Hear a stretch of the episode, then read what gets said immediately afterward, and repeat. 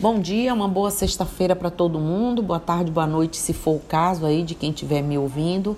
Enfim, hoje nós vamos falar mais um pouco, porque eu sempre venho falando de alguma forma, religiões de matriz africana, intolerância e racismo, né? E a gente vai vendo aí no decorrer do que eu for falando, vamos falar um pouco de história.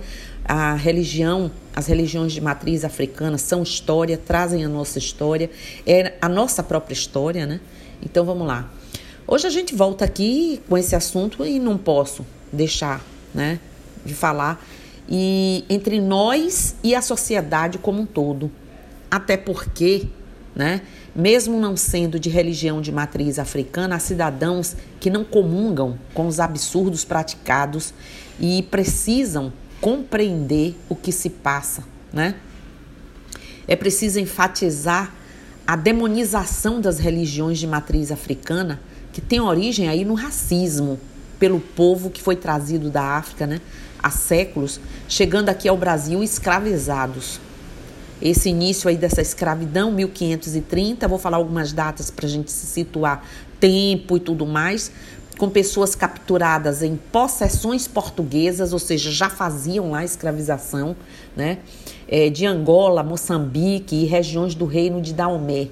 Foram 388, quase 400 anos oficializados dessa escravidão, com abolição na lei de 13 de maio de 1888. Então, pressupostamente 132 anos de abolição.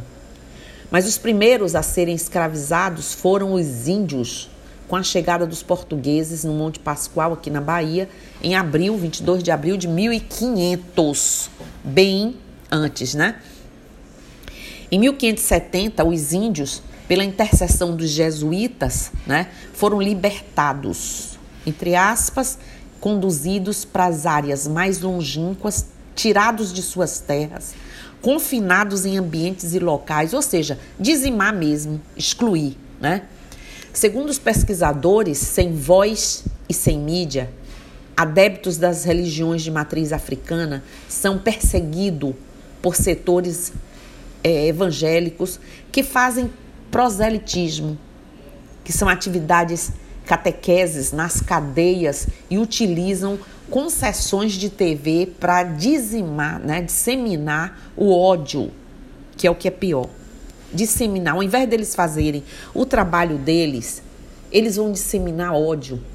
Para nós fica a incerteza, a insegurança, a impotência diante de tudo o que acontece em todos, todo o país, porque a gente não consegue que ninguém responda por atos bárbaros de agressões, e esse é um grande gargalo né, relatado por todas as mães e pais dos terreiros atacados. Só na Baixada Fluminense, para vocês terem ideia, concentra 35% dos 200 ataques registrados em todo o Rio de Janeiro. E uma comissão estadual de combate à intolerância religiosa e o racismo, coordenada pelo Babalaô Ivani dos Santos, que é um sacerdote que há anos organiza a caminhada em defesa da liberdade religiosa que ocorre em Copacabana, lá na zona sul do Rio, que foi até reconhecido pelo Departamento de Estado dos Estados Unidos com o Prêmio Internacional de Liberdade Religiosa. Ele disse que ocorrências de ataques equivalem é, a praticamente 60% de todos os casos de intolerância religiosa registrados, tipo entre 2011 e 2018. Esse levantamento da organização Gênero e Número, com base em dados no Disque 100, indica que 59% dos registros era relativo, eram relativos às religiões como a Umbanda e Candomblé. 20% de religiões evangélicas, 11 de espíritas e 8 de católicos e 2 de ateus. O Disque 100, hoje no âmbito do Ministério eh, da Mulher, da Família e dos Direitos Humanos, foi criado em 2011, né, é, pela então secretária de Direitos Humanos da Presidência da República. Embora os espaços dedicados à devoção aos orixás sejam atacados em uma proporção três vezes maior do que as igrejas evangélicas e as mesquitas e sinagogas, nem aparecem na lista que Jair Bolsonaro né, enxerga que enxerga uma realidade com uma lente extremamente é, tendenciosa e distorcida. Apoiado por pastores conservadores que não representam a totalidade do segmento evangélico brasileiro, o presidente ignorou totalmente o problema em seu discurso na abertura da Assembleia Geral da ONU e sinalizou preocupações com outros tipos de ataques, inclusive de, de evangélicos. Então, para vocês verem, existe, existem aqueles que lutam, existem o, os registros, existe um presidente que desconhece. A perseguição real com as religiões de matriz africana é totalmente ignorada pelo nosso presidente. Isso vai além de uma questão de religião. Sua origem está no racismo que acompanha o povo negro há cerca de cinco séculos, desde que chegou ao Brasil escravizado muito antes do ciclo da cana-de-açúcar. O que está para trás de toda essa demonização dos terreiros de seus adeptos é o racismo estrutural e estruturante que configura uma face né, do genocídio contra a população negra. É mais uma forma de extermínio. Avaliam aí muitos do que sofreram as piores agressões nos terreiros, principalmente no Rio de Janeiro e São Paulo, mas que estão em todo o país. Né? É, acreditamos todos que tudo poderia ser diferente caso o modelo de colonização do Brasil não tivesse sido baseado na mão de obra escrava. Talvez lá, não sei, muito provavelmente haveria uma outra né, doutrina, outra forma de lidar com as diversidades. Como eu já disse, essa questão é muito maior do que parece. Somos um país de escravizados, de, de colonizações. E a nossa política atual parece querer que voltemos a ser colônia para que sejamos explorados. Os ataques aos terreiros parecem ser questão religiosa, de dogma religioso, mas não são. São uma questão de luta de classe, de poder, né? E isso é muito visível para quem vive isso. Outra razão é o modo de vida dos praticantes dessas religiões. Não é simplesmente ir à igreja e rezar. Vivemos nossa fé e cultura 24 horas por dia. Continuamos fazendo conforme ensinamentos ancestrais. Algo como também fazem os índios, os ciganos, igualmente perseguidos. Não esqueçam disso. Somos resistência à prática de extermínio daquele que, em tese, é diferente da corrente hegemônica. A Umbanda e o Candomblé são religiões que trazem junto, juntas a sobrevivência de um povo com sua influência social, política, cultural e histórica. O sincretismo sabiamente elaborado acalmou a arrogância dos europeus. Isso é a verdade. Temos sim espaços de resistência, quilombismo, diálogo com a sociedade que permitiu a sobrevivência de um povo. Contribuímos com a filosofia, sociologia, antropologia, que encontram traços históricos para suas pesquisas sobre o comportamento e influências de nosso povo dentro dos nossos terreiros. São expressões de patrimônio cultural com tudo o que agregamos. Religiões que se abram que se abriram para as minorias e nunca se fecharam etnicamente. Ao contrário, abrimos para todos. Voltando, tem mais uma face do extermínio que se dá também por meio da negação do direito à educação, à saúde, à alimentação, trabalho, moradia. Não é à toa que matamos mais aqui no Brasil do que se mata, gente, em guerras no Oriente Médio. E adivinhem a maioria dos que são assassinados são negros. E tudo isso acontecendo, né, o que piora, piora tudo dentro de um Estado laico, o que pressupõe que, embora não haja uma religião oficial, nenhuma entre aquelas praticadas, entre as nossas praticadas, pode ser questionada e perseguida. Significa, gente, reconhecer a religiosidade praticada há pelo menos 11 mil anos pelos povos indígenas. O fato de a maioria, né, a maior população católica do mundo estar no Brasil, apesar do crescente número de igrejas evangélicas pelas periferias de todas as cidades do país. E também o direito que os afrodescendentes têm de praticarem sua fé com liberdade e principalmente respeito.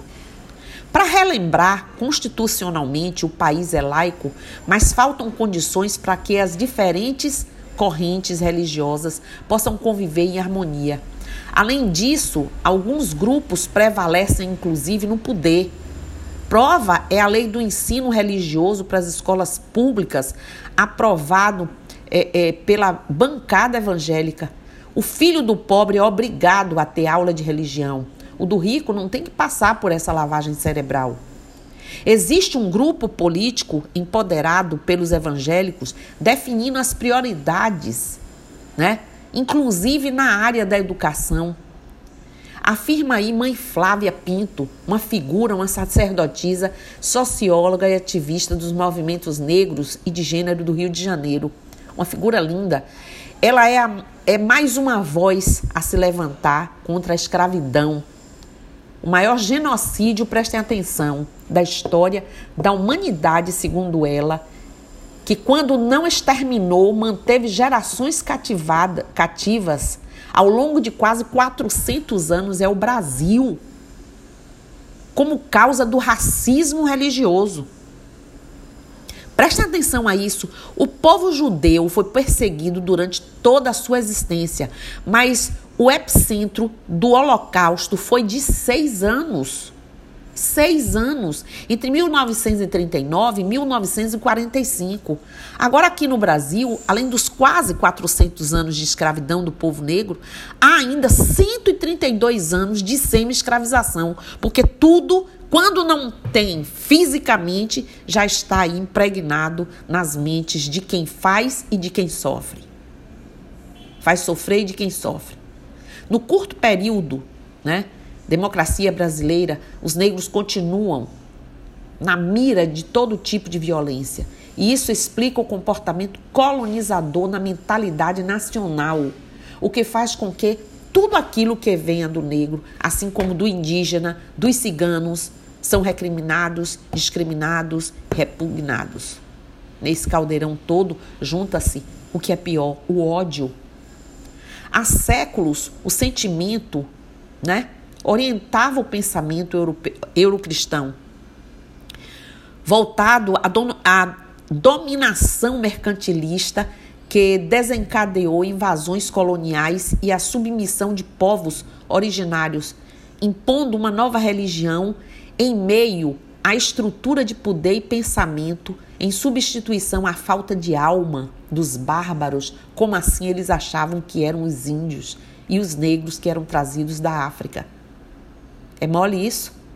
Hoje isso se dá de uma forma de ódio puro, declarado, que ganha força com o discurso disseminado pelas igrejas neopentecostais, eletrônicas inclusive.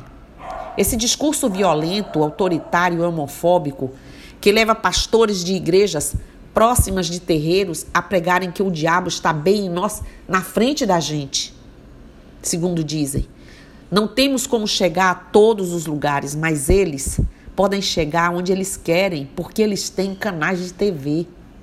Volto a dizer, nossa religiosidade, que fortaleceu os povos, ninguém tira de nós. Bateram, estupraram, mataram, mas não tiraram a religiosidade. A gente resistiu fazendo o que a gente sabe fazer.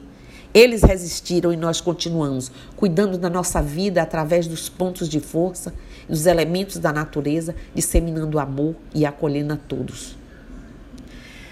As pregações praticantes, praticamente 24 horas por dia nas TVs, as quais dedicam boa parte do tempo a associar divindades da fé de origem africana ao demônio.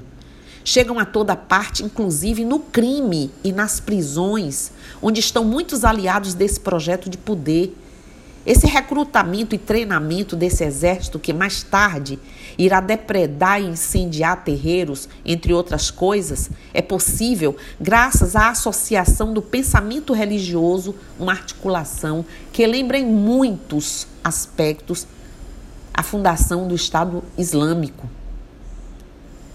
Preste atenção a isso, a sua comparação a Bubak, que é um seguidor de Bin Laden, ele guarda muita semelhança com jovens brasileiros encarcerados, jovens de baixíssima escolaridade e sem perspectivas de vida. Uma mentalidade propícia a qualquer ideologia fanática. Entra um discurso fanático dentro dos presídios, desses presídios, que parecem até senzalas modernas, né? num país que tem a terceira maior população carcerária do mundo. A gente não observa o que acontece, mas a igreja chega lá, alcança algumas lideranças de altíssima periculosidade e coloca esse discurso fanático. É por isso que os terreiros construídos nos subúrbios, onde os custos são mais baixos, acabam reféns do poder local, ou seja, a milícia. Se você não incomodar o poder local, não haverá danos. Mas se estivesse em outro lugar de disputa entre duas facções específicas atuantes, a exemplo do Rio, no Rio de Janeiro, publicamente advertidas e com problemas com as religiões de matriz africana, não podem sobreviver. Agora, ouçam e relembrem isso. A perseguição aos terreiros e adeptos da Umbanda e do Candomblé está longe de ser uma invenção dos pentecostais e neopentecostais. Desde sempre, há uma indisposição com essa, essas tradições religiosas, segundo aí o teólogo pastor, pastor batista e pesquisador do Instituto de Estudos da Religião do Rio de Janeiro, Clemi Fernandes. Ele diz que começou com o catolicismo português e foi verdade, que resistiu à reforma protestante e que tentou se impor no Brasil sem qualquer tipo de influência religiosa, ainda menos de, religi de religiões consideradas estranhas, que era dos índios, né? E do que o, o, os africanos traziam, como eram, né? A deles aí. Tanto que os portugueses católicos já impunham obrigações aos escravos assim que chegavam no Brasil colônia. Havia um prazo para eles se batizarem na conversão ao cristianismo. E nas celebrações e rituais, seus antepassados tinham de incorporar a tradição católica. Haviam nas senzalas os santos católicos que estariam sendo cultuados nos rituais dos escravos. Dessa maneira, minha gente, os africanos iam tentando sobreviver à situação, misturando os elementos para não serem perseguidos. Até porque havia a instituição do, do Santo Ofício, a Inquisição, que vinha ao Brasil perseguir acusados de bruxaria, magia negra, como era chamada, né? Como assim se chamavam. Ao mesmo período, remete à demonização da religião praticada pelos africanos e, consequentemente, dos seus adeptos. O mesmo catolicismo português puro que se impunha, impunha no Brasil trazia arraigada uma indisposição em relação a tudo o que é desconhecido, ou seja, o demônio estava em tudo aquilo que não se podia identificar ou explicar. O outro que não se sabia o que era, do que nem, nem que se queria aproximar, era demoníaco, era o demônio. Tudo isso criou raízes tão profundas na cultura da sociedade brasileira que já no final do período escravocrata, no fim lá do século XIX, o preconceito, o racismo e a intolerância já haviam alcançado o que temos até hoje tudo relativo aos negros foi sendo configurado fortemente de tal maneira que, ainda no período da abolição formal, as práticas religiosas e culturais desses africanos eram alvo, inclusive, de perseguição e criminalização da polícia. A própria roda de capoeira era proibida por lei, sendo associada a este outro desconhecido, o demônio. Havia prisões de capoeiristas e apreensão de objetos, adereços e vestimentas usadas. Para se ter uma ideia do tamanho da perseguição, o Museu da Polícia Civil Fluminense reúne um grande acervo de artigos religiosos apreendidos desde o final do Império e começo da República das casas religiosas. Acervo este que está em disputa com o Museu Nacional. Com a chegada da República, houve uma tentativa de liberação da prática de todas as religiões no espaço público. E ao longo do século XX, os adeptos da Umbanda e do Candomblé se organizaram, se estruturaram e conquistaram né, a tolerância, entre aspas, quando, no meu ver, deveria ser o respeito. Mas o preconceito forjado na colonização se sustentou fortemente. Os protestantes chegaram ao Brasil na metade do século XIX com os luteranos, batistas, presbiterianos e metodistas. No começo do século XX, vieram seguidores de uma nova vertente, os pentecostais, com a congregação, se eu não me engano, cristã, a Assembleia de Deus.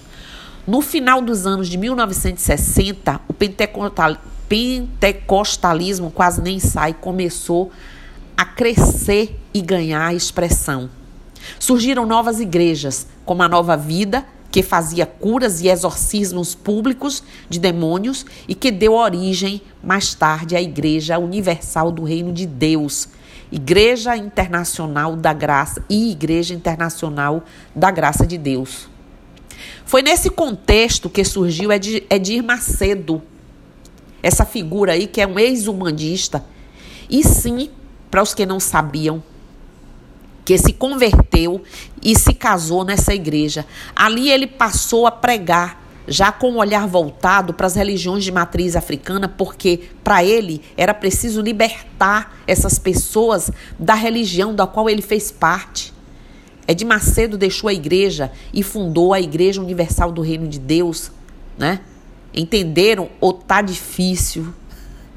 É por isso, minha gente, que muito da gramática da universal vem da matriz africana e com ela dialoga como campanha do pai, é, pai da, das luzes, culto, é culto de descarrego, né? Embora existam outras lideranças, ele vem dando um novo significado a essa tradição evangélica neopentecostal com demonização mais ostensiva isso porque as religiões de origem africana competem, eles acham, pensam assim, com a universal, né? Nós não competimos com ninguém, só abrimos as portas e o coração para todo aquele que chega, né? Os níveis de violência simbólica e real se aplicaram fortemente no período recente da democracia, que os pesquisadores do assunto chamam chamam de paradoxo da nossa democracia que deu espaço para todas as manifestações. Os grupos de origem africana passaram a fazer atividades na arena pública, né, como oferendas na praia e exigir direitos, e ganharam aliados. Para enfrentar a Record, a Globo passou aí a apoiar as religiões de matriz africana. Apoiar aí, entre aspas, né? Fazer lá seu mechan passou a apoiar a campanha contra a intolerância no Rio. Já aqui na Bahia, bem antes de tudo isso, Antônio Carlos Magalhães havia percebido a força política da exposição dos símbolos da Bahia, terreiros, pais e mães de santo, inclusive é, aproximando de Mãe Menininha, que é uma expoente né, de uma religião que tinha muitos adeptos entre artistas e as academias. Mas esse meio, esse meio tempo, os evangélicos ganharam espaços na TV e concessão de TV. A Igreja Católica se rearrumou, digamos assim. Até porque o brasileiro, né, que vai à igreja, mas gosta de despacho na praia, né, despachar a porta, fica desconfortável com o crescimento dos evangélicos e a sua talvez exposição tão agressiva os evangélicos correspondem a 22% da população brasileira. Agora veja isso. Os adeptos de religião de matriz africana, segundo aí o IBGE, é 1%. O que é que faz 1% incomodar 22%? Né? Na opinião aí dos pesquisadores, é o fato dessa ampla minoria ter ido para a arena pública, se manifestar com as indumentárias, sua gramática, seus ritos, incomodando os mais conservadores que reúnem todo o rescaldo brasileiro de intolerância que encontram nos pentecostais a capacidade de vociferar contra aquele demônio. Isso está conectado, conectando, conectado a uma sociedade que se tornou intolerante em uma larga escala. A toda essa intolerância, a resposta que vem do interior dos terreiros é a luta pacífica pelo direito constitucional da prática da fé ancestral com liberdade. Acho que essa consciência tem de se desenvolver, tem se desenvolvido muito entre os adeptos de culto de matriz africana e principalmente entre as lideranças religiosas, até porque se sobrevivemos até hoje foi porque não queremos nos transformar naqueles que não apreciamos. Existe um movimento dentro dos terreiros para ter maior visibilidade, lutar por seus direitos religiosos, no sentido de existirmos enquanto religião. Temos dentro de nossos terreiros espaço de acolhimento das minorias, excluídos, né? diálogo e resistência. E isso entra em choque com as grandes mudanças no campo religioso brasileiro. Mas a intolerância não se limita à destruição de templos. Se manifesta também de maneira verbal, com xingamentos. Entre os termos mais usados, por exemplo, filho do demônio, filho do diabo. Ou seja, associações negativas com as divindades religiosas. O que é interessante é que esses adeptos entendem essa perseguição como uma missão religiosa que eles devem cumprir. Daí a gente pode entender a tenacidade, o empenho, ou mesmo a forma, forma deliberada, calculada que essas agressões vão sendo impregnadas. Envolvem muitas, muitas vezes alto-falantes, equipamentos eletrônicos e também uma certa organização entre os adeptos que vão é, se articulando a realizar isso de maneira coletiva. Não se trata, portanto, de uma manifestação individual desses adeptos, mas de uma forma organizada de percepção. Consideramos a discriminação e perseguição enfrentadas atualmente pelo culto de origem africana, que são mais elaborados em comparação com as, os praticados pela Igreja Católica no passado. Até porque são outros tempos né, e cheios de mais recursos tecnológicos. Embora não estou dizendo com isso que é, é, podem ser encarados como se fossem melhor né, que a outra. Por causa disso, gente, essas religiões estão tendo, nossas religiões estão tendo que aprender a conviver com essas novas formas de discriminação, de agressão, né, de racismo.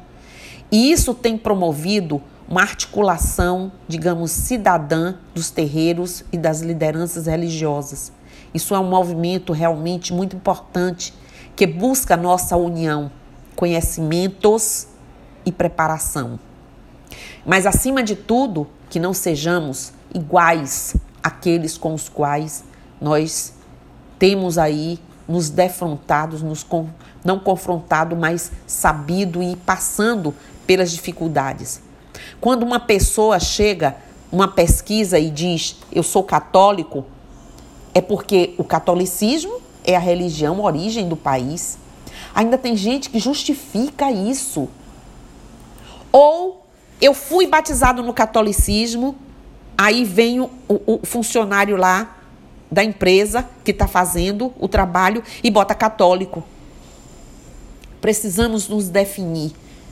Precisamos parar com esse racismo, precisamos parar com essa intolerância, precisamos nos respeitar, nos unirmos mais. Nossas vozes não podem ser divergentes, precisamos entrar em acordo.